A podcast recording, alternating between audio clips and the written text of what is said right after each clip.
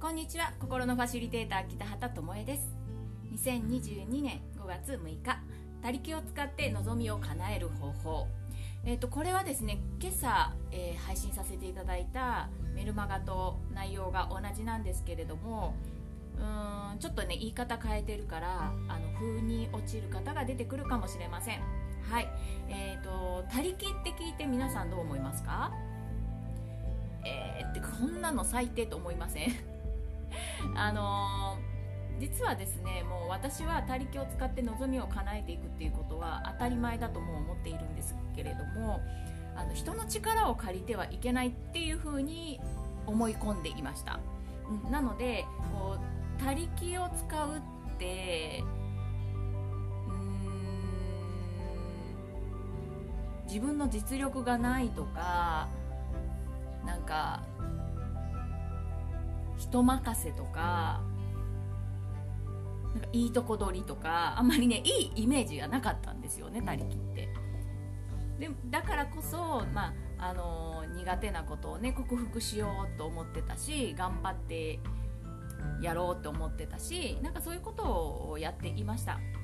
うん、でまあそれを繰り返しているので大体やればちゃんとできちゃうんですよ。まあ大体ですよ。でもそれでも私はやっぱり苦手なこともあるし、まあ、頑張ってもできないこともあるし心折れることもあります。で一生懸命学んでも理解できることと理解できないこともやっぱりあるんですね。でこれはもうねあの仕方がないんですよ。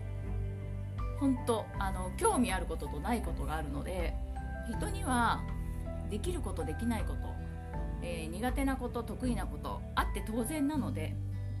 まああの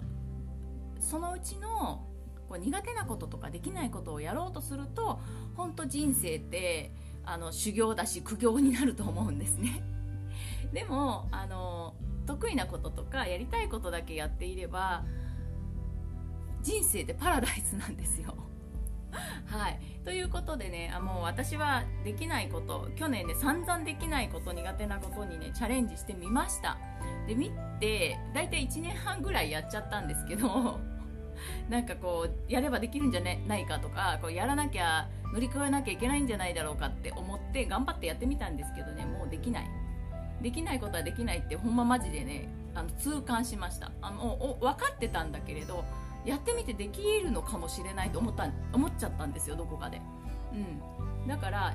やろうとしたんですけどね。ダメでした、うん、もういいやと思って、えー、それをやり続ければ続けるほど本当苦行だったので、えー、一旦それを手放しました。はい。でねあの私が、えー、5年前ですね願いを叶えた時っていうのはやっぱりね他力を使ってたんですね。でそれがまあ、2つのことをやったんですけれど1つ目ですね自分のやりたいことをね堂々と言いました。あの自分が叶えたいことは言わないとわからないんですね。どんな小さなことだってです。あのどこかへ行きたいとか何をしたいとかどうしたいってどうなりたいっていうことね。ほんのちょっとのことでも言わないと叶わないんですね。でこれ言うにはね自分の願いが望みが明確になってないからなんですよ。そうじゃないとね言えない。うん。だからねどんなに願いを宇宙に放っても願いが叶わない時はいつもなんとなく月収100万円稼げたらいいなと思っていました。でなんとなくはねもう明確じゃないんですよね。でなんとなくはあわよくばっていうかな。うん。あの思ってて運が良ければみたいな感じですよね。でもやっぱりね運任せにしちゃね叶わないんですよ。運もありますよもちろんあるんだけれどもでもそれよりちゃんと自分の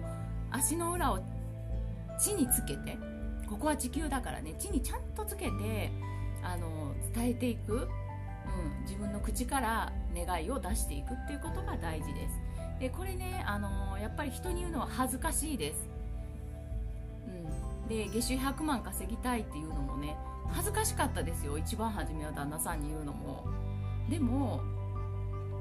あのー、絶対叶えたいと思ったし、あの起業する時にねこの仕事で起業する時にそれがもう第一の願いだったのでこれはもう決めて言って言いました。で絶対稼ぐって決めました。でそれを、あの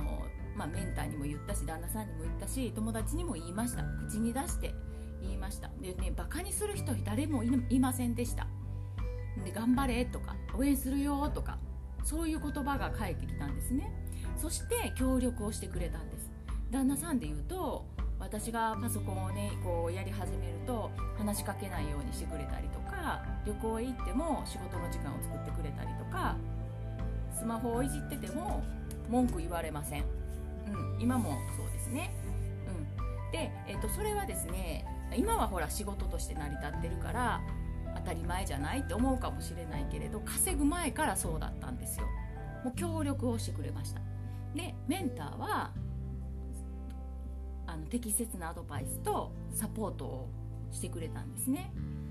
本当にね多大な力を貸してくれました。後になってねこの感謝の気持ちを伝えると同時になんで力をね貸してくれたのかって聞いたことがあるんですよ。そしたら自分を変えようとしたからっていうふうに言われたんです、うん、で私はね今でこそ自信満々に生きてるように見えると思うんですけど実はですねめっちゃ自信がなくて、えー、ちょっとしたことでねうじうじして考えて落ち込んでで 自信をさらになくしていくという人だったんですよ。はい。でも本当に幸せになりたかったし願いを叶えたかったから本当の自分で生きようって決めたんですね。なんかうじうじしてる私って私じゃないわと思って。で自分が想像しているその世界に行こうって決めたんです。で口から出た自分の夢をあの叶えてきたっていうことなんです。で2つ目なんですけど自分の力を客観的に見ること。そして知ることです。でこれねさっき言ったんですけど初めに言ってるんですけど自分が何ができて何ができないかとか得意なことと苦手なことをちゃんと把握するということです。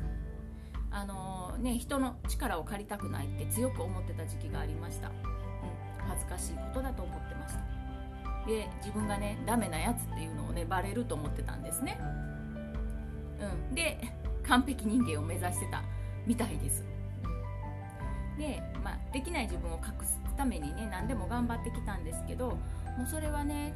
ほんと辛いからある時やめたんですよ。やめてもまたねあの1年前みたいにね罠にはまることがあるんですけど、まあ、そういうことがほんまあるんですよ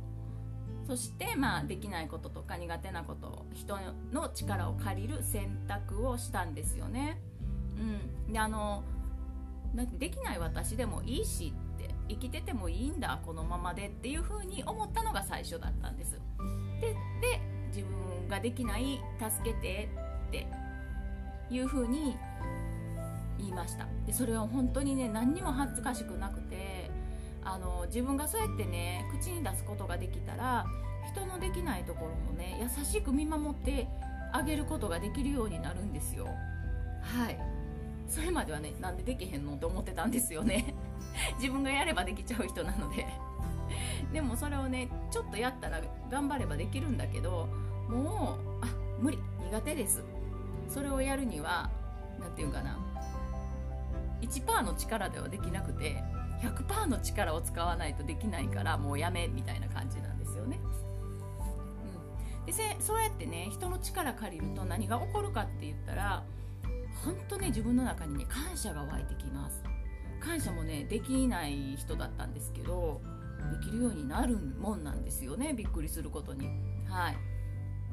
で、えー、私ってねあのそういう風にして性格もなんか変わってきたなっていう風に思っています。はい。望みをね叶えていくって才能ではなくて人に助けてもらえる人が最強なんですよ、